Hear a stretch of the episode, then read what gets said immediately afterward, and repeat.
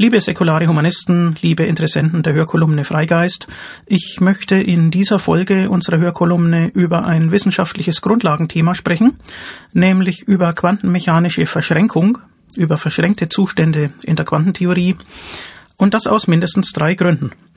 Erstens liefert keine andere menschliche Beschäftigung verlässlichere, präzisere und verallgemeinerungsfähige Kenntnisse über den Aufbau der Welt als die Wissenschaft und hier eben speziell die Physik. Zweitens besteht immer noch viel Verwirrung ähm, einerseits und ähm, aber auch großes Interesse andererseits an den Grundbegriffen der Quantentheorie. Und Verschränkung, verschränkte Zustände sind ein solcher ganz zentraler Grundbegriff.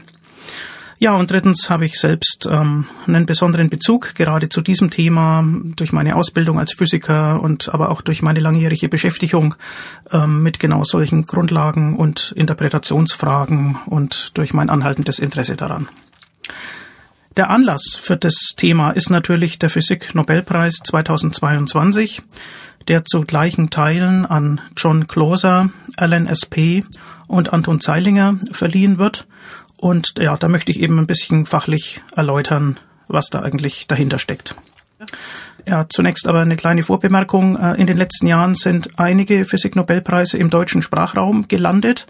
Ähm, das ist sehr erfreulich, weil es die Aufmerksamkeit auf die physikalische Grundlagenforschung lenkt.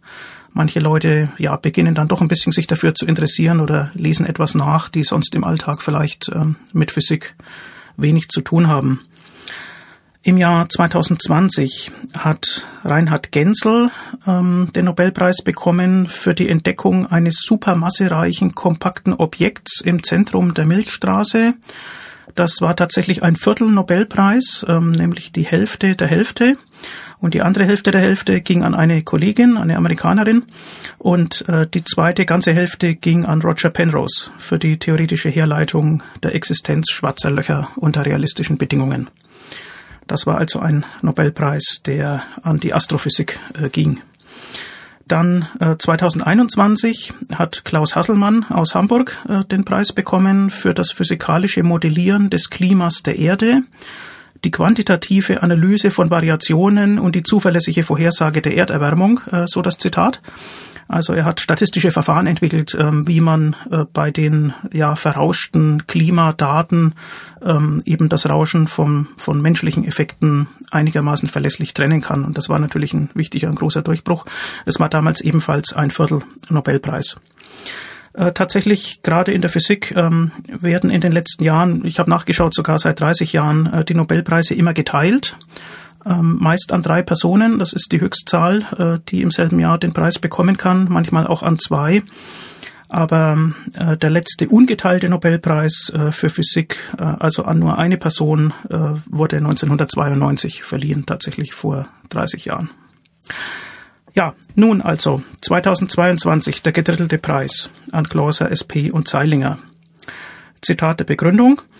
Für Experimente mit verschränkten Photonen die die Verletzung Bellscher Ungleichungen nachweisen und wegweisend für die Wissenschaft der Quanteninformation sind. Bellsche Ungleichungen, was ist das, welche Bewandtnis hat das, wo kommen die her, welche Fragen stecken dahinter? Das möchte ich ein bisschen, ja, auch mit physikhistorischem Blick erläutern. Ähm, dahinter stehen sehr grundlegende Fragen, insbesondere, was sagt uns die Quantentheorie eigentlich über den Aufbau der Welt? Ähm, die Quantentheorie ist bekanntlich mathematisch formuliert. Und äh, wie kann der mathematische Formalismus aber interpretiert werden?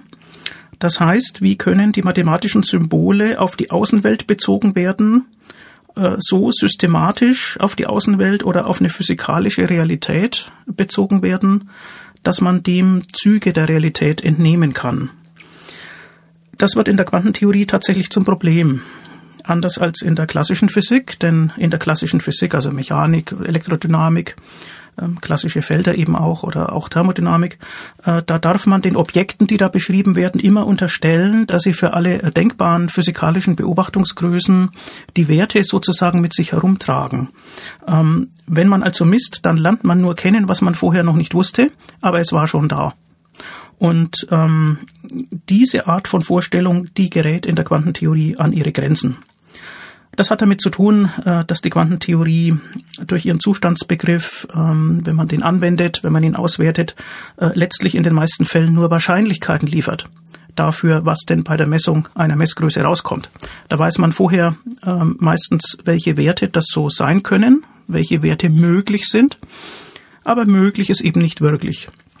Und wirklich wird der Wert erst, wenn man eingreift, ähm, wenn man den Messapparat aufstellt. Also ähm, man kann es auch anders formulieren. In der Quantentheorie herrscht echter Zufall, ontischer Zufall, äh, nicht nur epistemischer Zufall, nicht nur ein Zufall, der auf unserer letztlich subjektiven Unkenntnis beruht, wie etwa beim Würfelwurf. Würfel sind klassische Objekte und man weiß zwar vorher auch nicht, ähm, welche Augenzahl da oben liegt, wenn man den Würfelbecher hebt, aber äh, man muss doch nicht daran zweifeln, dass die Bahn ähm, der Würfel als klassische Objekte deterministisch vorgegeben war. Und ähm, naja, das sind halt kleine Anfangsstörungen, deren Auswirkungen man nicht so gut voraussehen konnte. Man wusste es also nicht. Aber wie sich der Würfel bewegt, ähm, das war doch letztlich durch Naturgesetze festgelegt. So, und so scheint es in der Quantentheorie eben nicht zu sein. Der Begriff der klassischen Bahn äh, bricht da zusammen, äh, denn wie man durch die Heisenbergsche Unbestimmtheitsrelation äh, beschreiben kann, äh, liegt eben nicht gleichzeitig der Ortswert und der Impuls, also Geschwindigkeitswert fest, und wenn es eine Bahn gäbe, dann müsste das aber festliegen. Denn eine Bahn heißt ja gerade, dass man zu jedem Zeitpunkt weiß, wo ein Objekt ist und wie es sich dann weiter bewegt, also in welche Richtung und mit welchem Geschwindigkeitsbetrag. Und das geht halt in der Quantentheorie nicht mehr. Und deswegen wird das alles ein bisschen kompliziert. Deswegen ähm, ja, bekommt der Zufall eine viel fundamentalere Rolle. Und ähm, dann gibt's eben Interpretationsfragen, die in Zweifel ziehen, ob das denn wirklich das letzte Wort ist oder ob man akzeptieren muss, dass die Natur auf einer fundamentalen Ebene mit Unbestimmtheit und Zufall agiert. Und äh, das ist sozusagen der allgemeine Hintergrund äh, dieses Fragenkomplexes. Ja, nun gab es ja in der Quantentheorie ein Ringen um die Bedeutung dieser Theorie von Anfang an. Und ähm, einen gewissen Höhepunkt hat die Debatte um die Quantentheorie im Jahr 1935 bekommen, nachdem einige Solvay-Konferenzen schon gewesen waren, wo die damals bedeutenden Physiker ihrer Zeit zusammengekommen sind, um sich über solche Grundlagenfragen auszutauschen, ähm, sind im Jahr 1935 zwei Dinge passiert. Zum einen hat Erwin Schrödinger, der ja durch die Schrödinger-Gleichung bekannt ist, der einer ähm, ja der Hauptentwickler dieses neuen Formalismus im Sinne der Schrödingerschen Wellenmechanik äh, gewesen war. Der hat einen dreiteiligen Artikel veröffentlicht, deutschsprachig, in der Zeitschrift Die Naturwissenschaften, unter dem Titel Zur gegenwärtigen Situation in der Quantenmechanik. Und äh, dort hat er ja, Interpretationsfragen gestellt, ähm, die Bedeutung der Theorie versucht zu Ende zu denken und hat dabei auch den Begriff der Verschränktheit eingeführt nämlich für quantenmechanische Zustände mehrerer Teilchen, also mehrteilige äh, Quantensysteme, die aber in einem gemeinsamen quantenmechanischen Überlagerungszustand sind.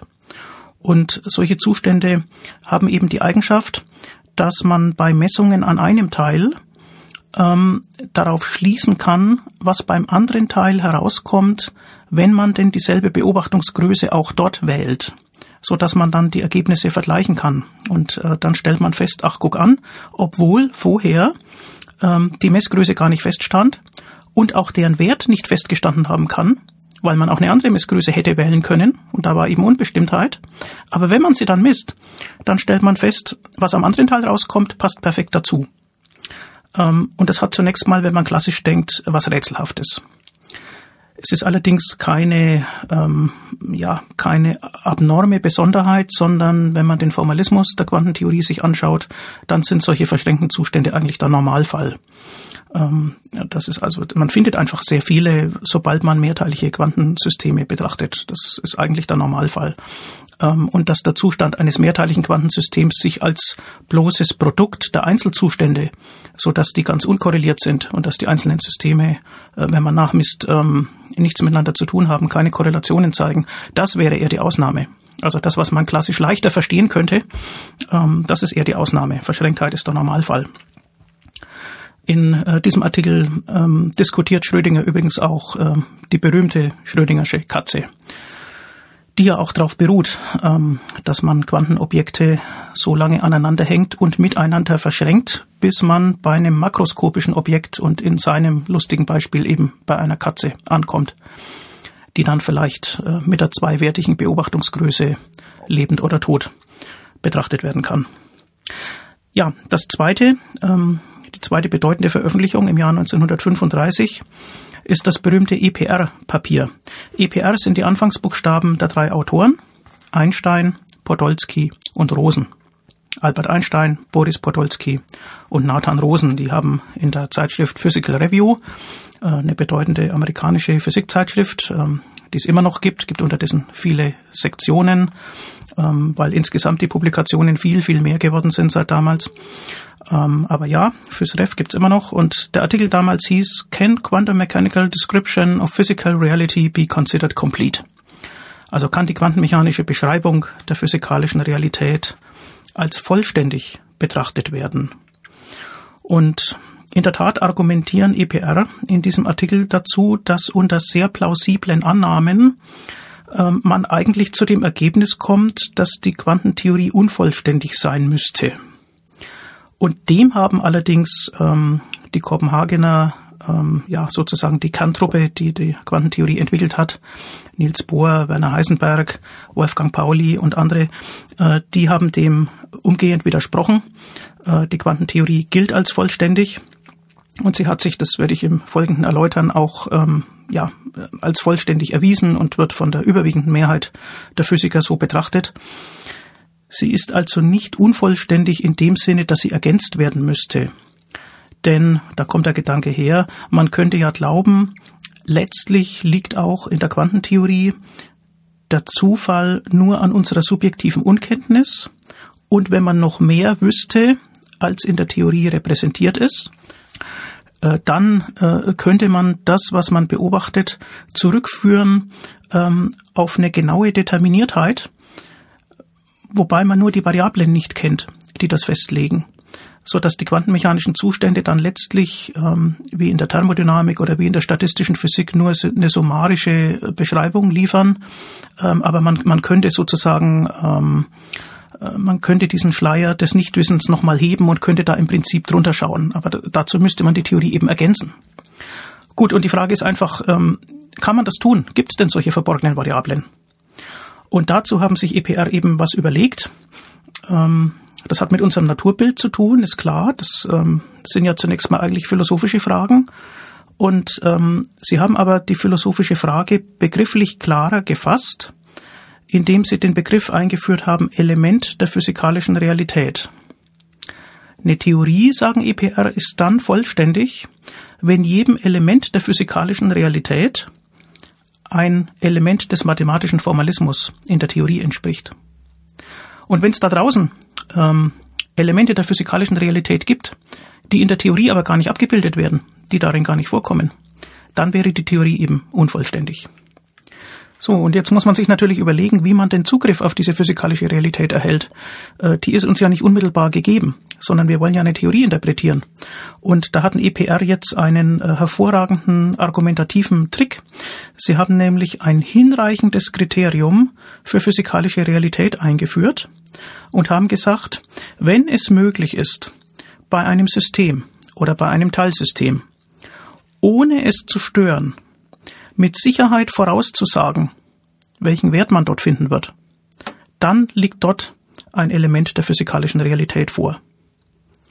Also, if without disturbing the system we can predict with certainty, schreiben sie. Und das ist ja auch sehr plausibel. Denn ähm, wenn ich das voraussagen kann und habe das System aber nicht gestört und ich kann es auch noch mit Sicherheit voraussagen, naja, dann wird der Wert wohl vorher schon vorgelegen haben. So denkt man doch klassisch. Das ist doch ungeheuer plausibel.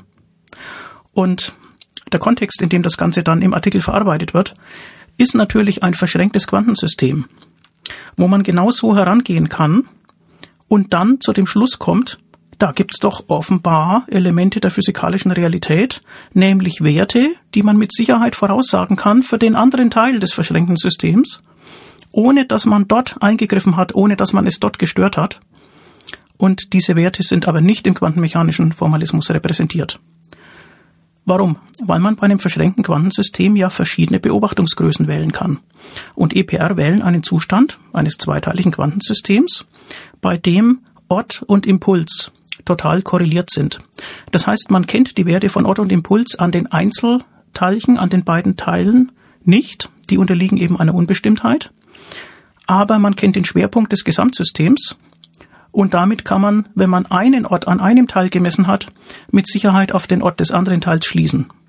Und man kennt im selben Zustand den Gesamtimpuls. Und damit weiß man, wenn man an einem Teil den Impuls gemessen hat, was der Wert des Impulses am anderen Teil sein muss. Und jetzt muss man nur noch sicher sein, dass man eben diesen anderen Teil, über den man dann Voraussagen mit Sicherheit machen kann, dass man den bei dieser Prozedur nicht gestört hat. Ja, und da war der Gedanke, man nehme einfach einen großen Abstand zwischen diesen beiden Teilen. Die können ja in einem verschränkten Zustand gemeinsam präpariert worden sein, fliegen dann aber auseinander und haben dann einen Abstand, den man in der Relativitätstheorie raumartig nennt. Das heißt also, die Messungen finden in einer Entfernung und zu Zeitpunkten statt, dass das Licht keine Zeit hätte, von der einen Messung zum Raumzeitpunkt der anderen Messung zu gelangen. Damit kann man also nach der Relativitätstheorie eine Wechselwirkung ausschließen und damit kann man ausschließen, dass die Manipulation oder die Messung des einen Teils eine Auswirkung auf den anderen Teil haben kann. Also finden diese Voraussagen statt, mit Sicherheit aufgrund des Formalismus, also mit Wahrscheinlichkeit 1, ohne diesen anderen Teil, über den etwas vorausgesagt wird, zu stören. Und damit ist genau die Bedingung für ein hinreichendes Kriterium der physikalischen Realität nach EPR erfüllt. Und ähm, ja, da ja die Werte für Ort und Impuls eines Teils, bevor man gemessen hat, nicht im quantenmechanischen Formalismus vorkommen, folgern EPR, okay, da gibt's also Elemente der physikalischen Realität, die kommen im Formalismus nicht vor, also ist die Theorie unvollständig. Ja, nun ist diesem ähm, Angriff auf die Quantentheorie, muss man ja schon sagen, von EPR umgehend widersprochen worden von den Kopenhagenern und ähm, ja auch einfach von der Mehrheit ähm, der Physiker die nämlich gesagt haben, was da vorausgesagt wird, ähm, ist kein Element der physikalischen Realität, denn die Werte entstehen erst bei der Messung, auch am anderen Teil. Und es ist also keineswegs so, dass die Quantentheorie eine unvollständige Theorie wäre oder dass man sie äh, durch verborgene Variablen ergänzen könne oder gar ergänzen müsse. In der Tat hat Niels Bohr noch im selben Jahr in derselben Zeitschrift eine Antwort verfasst ähm, in der er begründet, dass solche zweiteiligen Quantensysteme in verschränkten Zuständen eben noch ein gemeinsames Quantensystem sind. Die hängen in gewisser Weise zusammen.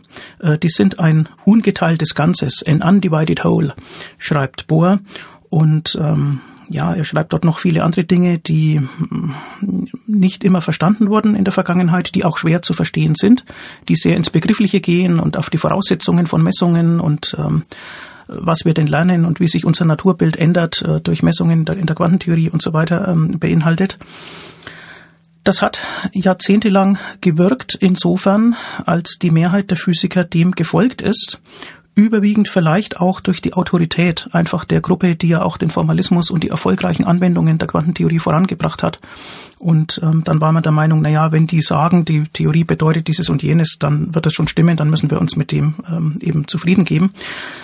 Es gab nur wenige Kritiker, ähm, die dann äh, Bohrsche Erklärungen auch als Beruhigungsphilosophie äh, bezeichnet haben, die damit nicht zufrieden waren. Einer von denen war David Bohm.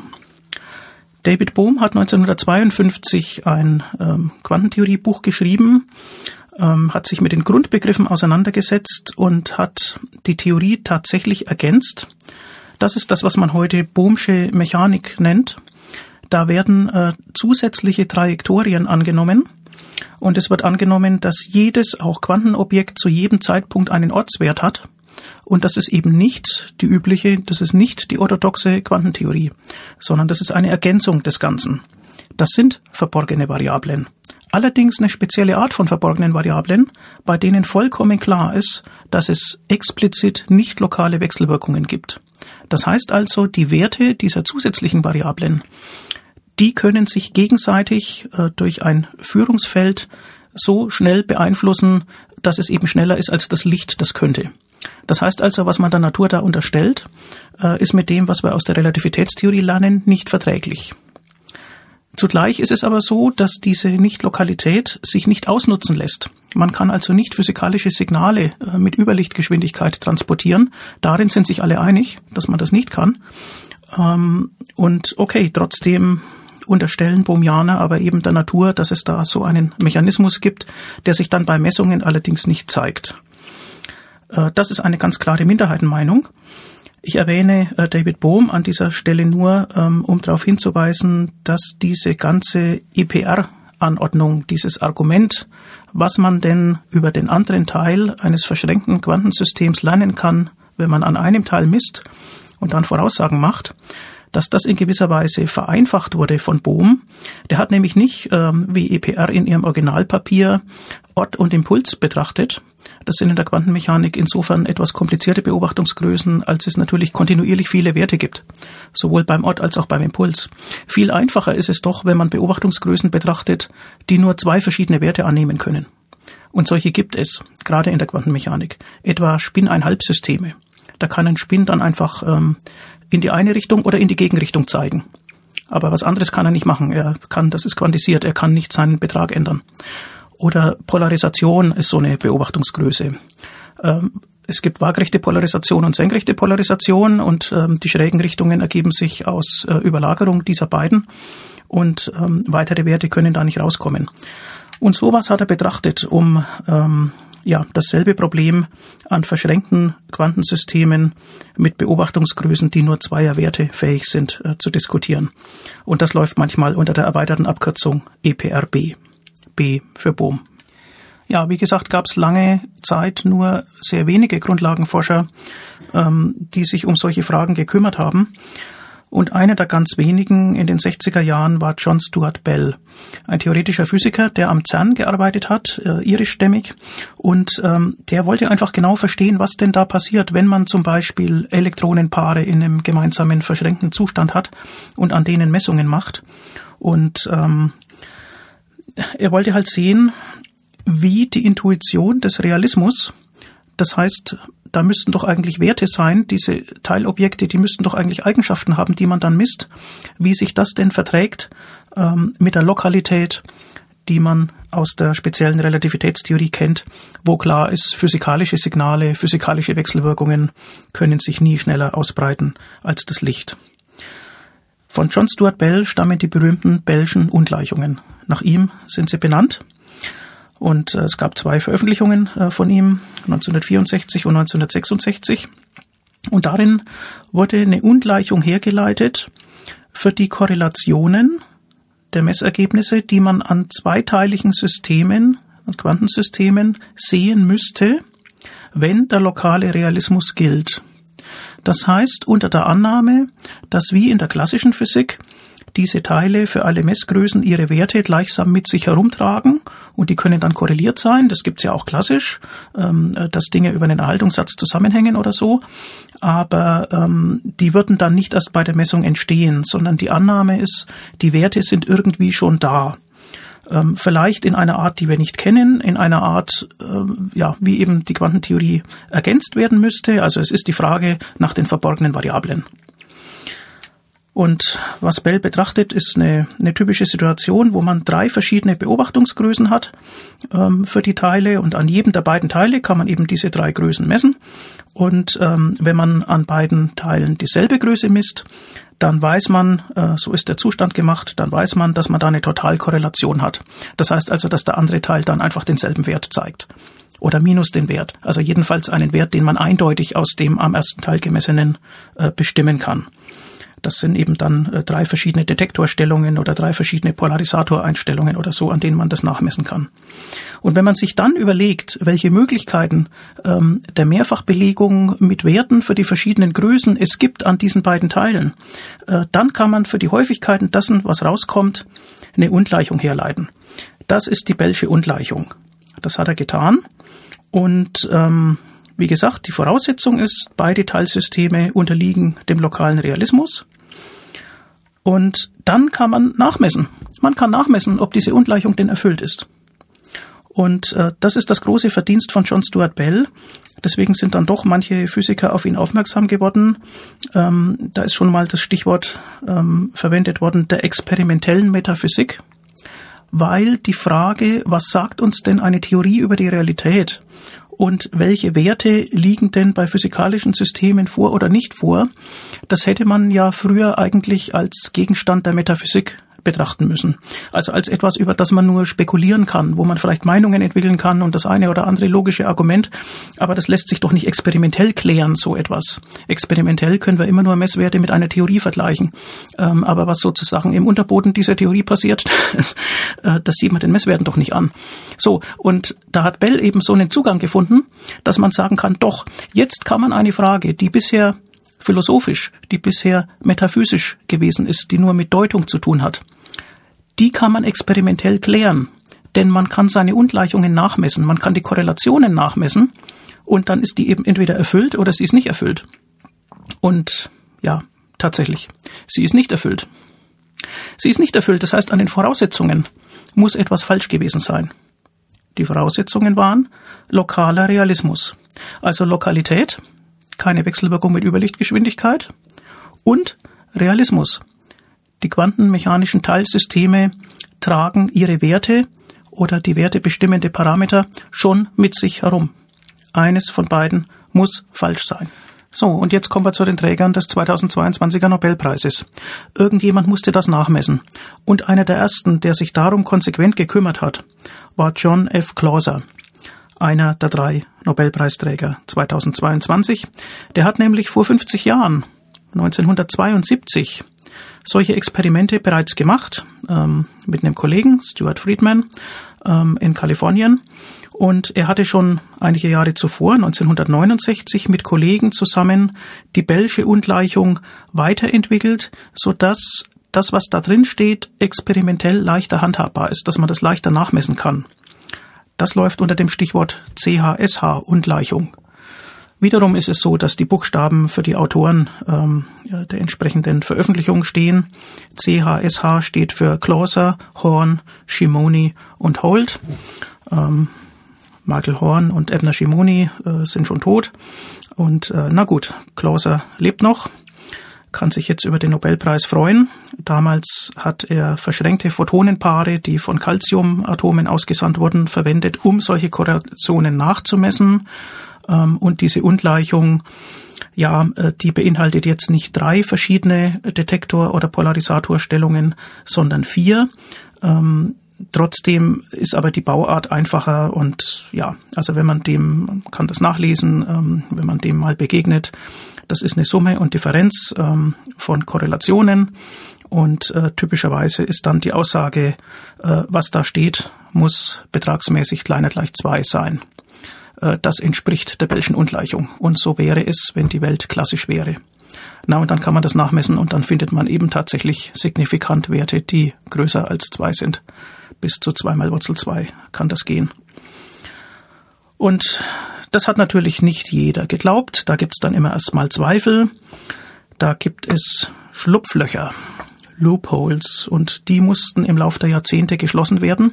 Also so Punkte, ähm, wo man sagen kann, ja, das mag da rausgekommen sein, aber das Ergebnis dieser Messungen ist nicht aussagekräftig, weil, ähm, na zum Beispiel, weil die Detektoren nicht mit 100 Prozent Wahrscheinlichkeit ansprechen oder weil die Lokalität, die ja eingeht äh, in die Herleitung des Ganzen, ähm, im Experiment vielleicht gar nicht wirklich erfüllt ist.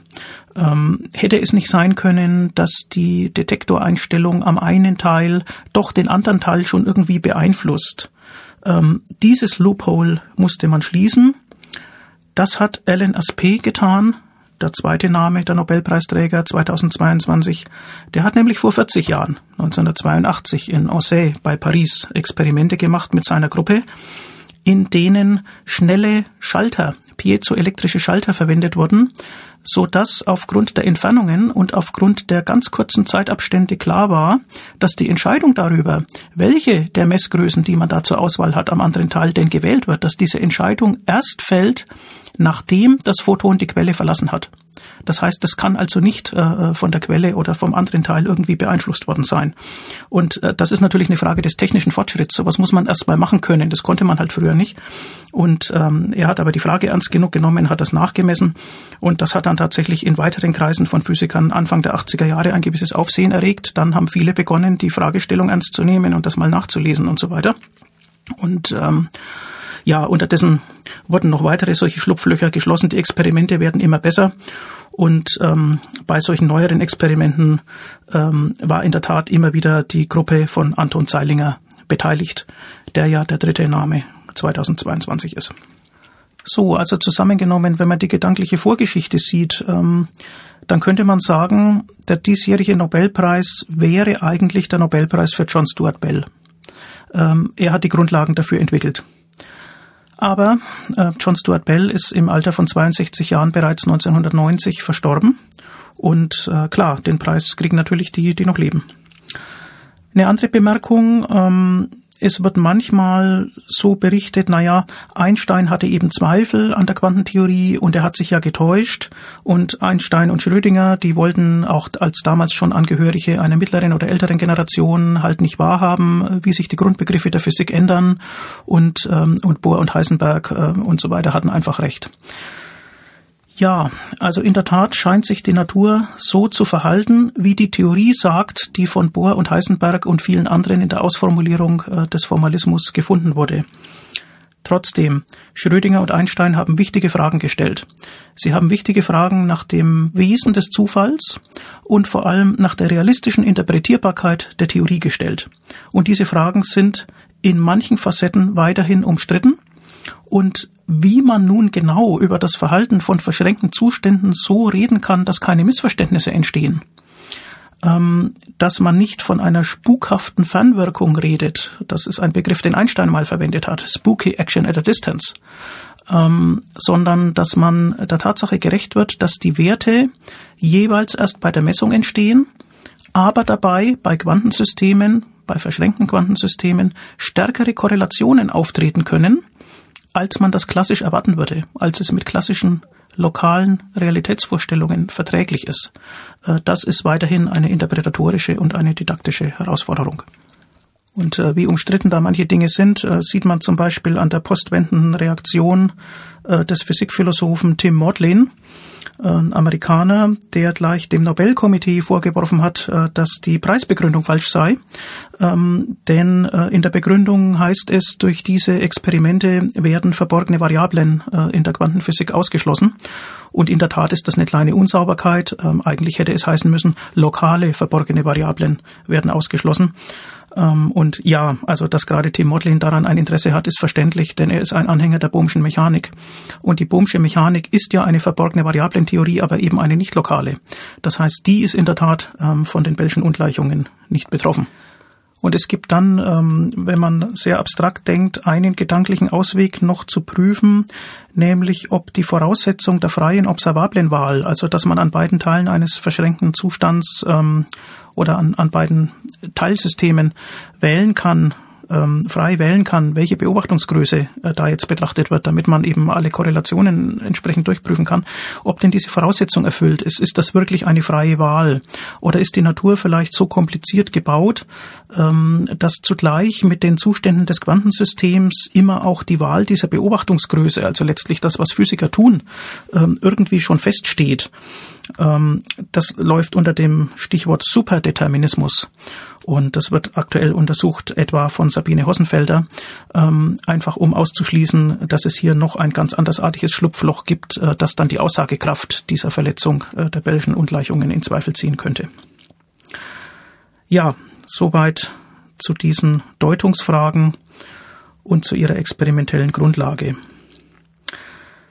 Die Gruppe von Anton Zeilinger, der früher in Innsbruck äh, gewesen ist, seit 1999 aber in Wien ähm, arbeitet, hat immer wieder die Grenzen der Quantentheorie ausgetestet und zwar experimentell. Und immer wieder geschaut, ähm, stimmen denn die Voraussagen der Quantentheorie, sind gewisse Überlagerungszustände, verhalten die sich tatsächlich so, wie man es erwarten würde? Und ähm, tatsächlich wurde die Gültigkeit der Quantentheorie in diesen Experimenten immer bestätigt. Nun kann man sagen, ja, das ist ja keine große Überraschung, die Theorie hat es ja vorausgesagt, aber trotzdem muss das in Parameterbereichen, die noch nicht geprüft wurden, ja mal jemand machen. Äh, das muss ja mal nachgemessen werden und das ist natürlich ein großes Verdienst, weil man damit einfach verlässliche Erkenntnisse äh, darüber erhält, ähm, wie sich die Natur eben verhält. Und ähm, also eine Frage war, gibt es denn Überlagerungszustände bis ins Makroskopische?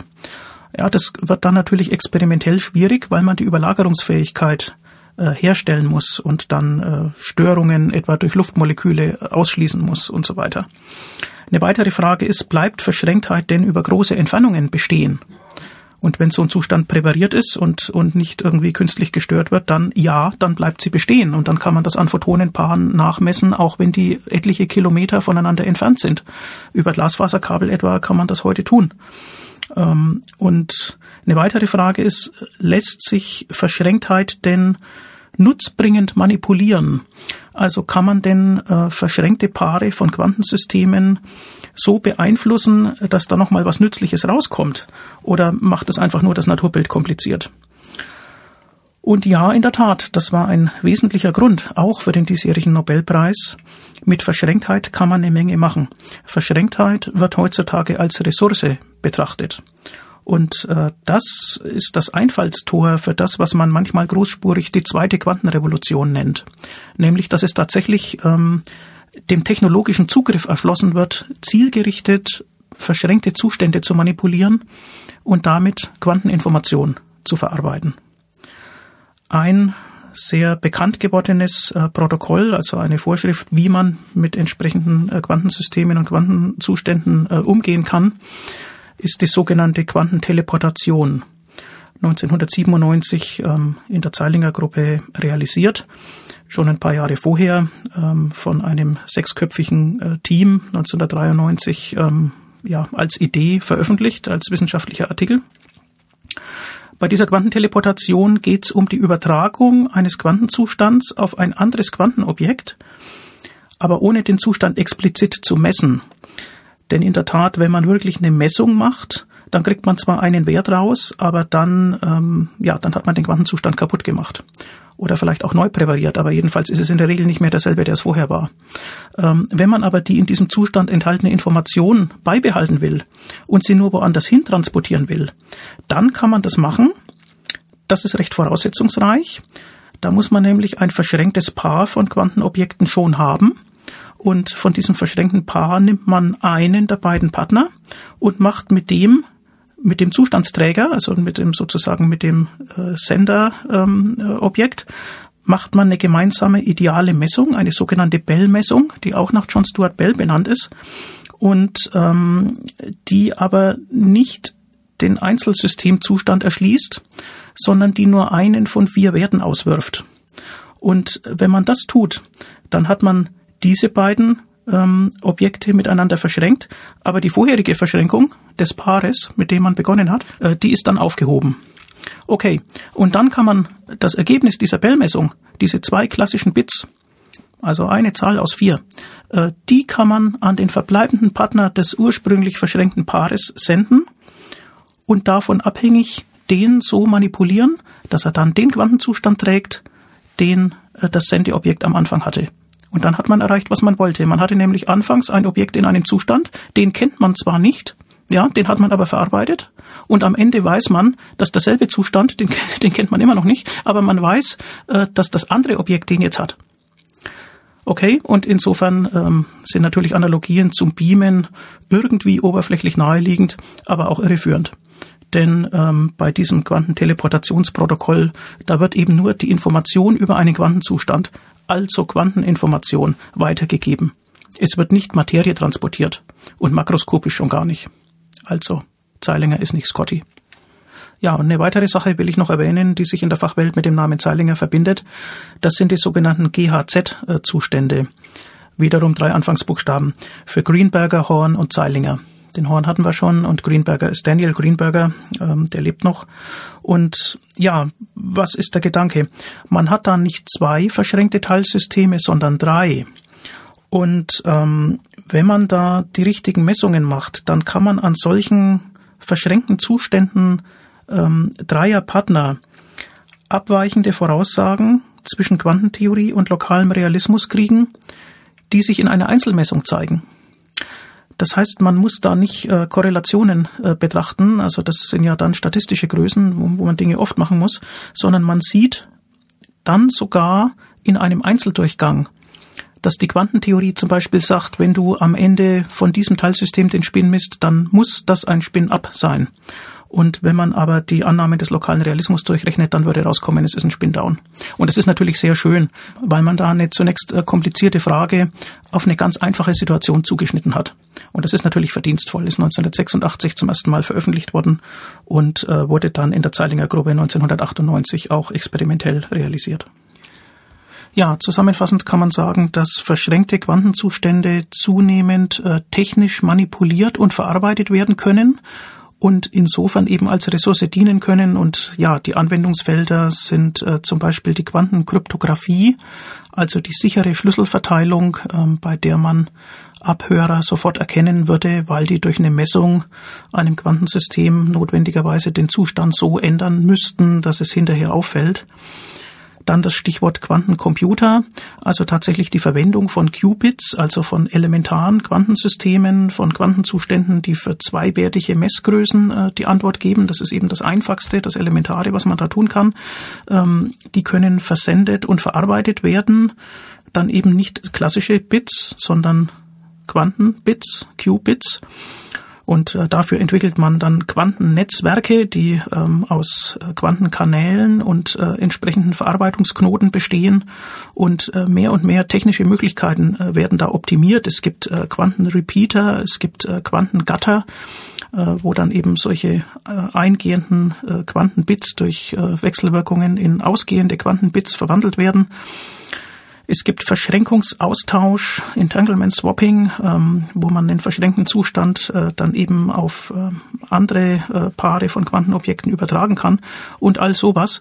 Äh, das entwickelt sich unaufhaltsam weiter und äh, ich denke, wir sind Zeitzeugen wie eine, ähm, ein Teilgebiet der Physik, äh, das ursprünglich von den Grundlagen der Grundlagen getrieben war, letztlich in vielfältige Anwendungen hineinwächst. Und dafür fließt unterdessen auch viel Geld. Es gibt ein äh, Quantum Flagship der Europäischen Union und ähm, auch Politiker haben schon gemerkt, dass man sich damit schmücken kann und dass es da einen Fortschritt gibt, dass sich da was tut. Äh, äh, Quantum Computing und äh, Quantum Information und so weiter sind ja fast allgegenwärtig. Ich würde dafür plädieren, sich zunächst mal, wenn man nicht in diesem Gebiet arbeiten will, sich zunächst mal für die gedanklichen und für die naturphilosophischen Grundlagen zu interessieren und dabei auch das eine oder andere nachzulesen. Es ist durchaus spannend und ich finde insbesondere, dass säkulare Humanisten, die ja verstehen wollen, wie die Welt aufgebaut ist, äh, die nicht an göttliche Versprechen und äh, nicht an einen Schöpfungsakt glauben, sondern die einfach mit ihrem Verstand versuchen zu durchdringen, was wir denn über die Natur herausfinden können, äh, dass die sich vielleicht besonders für solche äh, Grundlagenfragen interessieren. Und ich würde mich auch freuen, wenn humanistische Funktionäre nicht ähm, nur im Horizont der Sozialarbeit verbleiben, sondern diese tiefen, um nicht zu sagen zeitlosen Fragen auch in ihr geistiges Repertoire aufnehmen. Vielen Dank für die Aufmerksamkeit.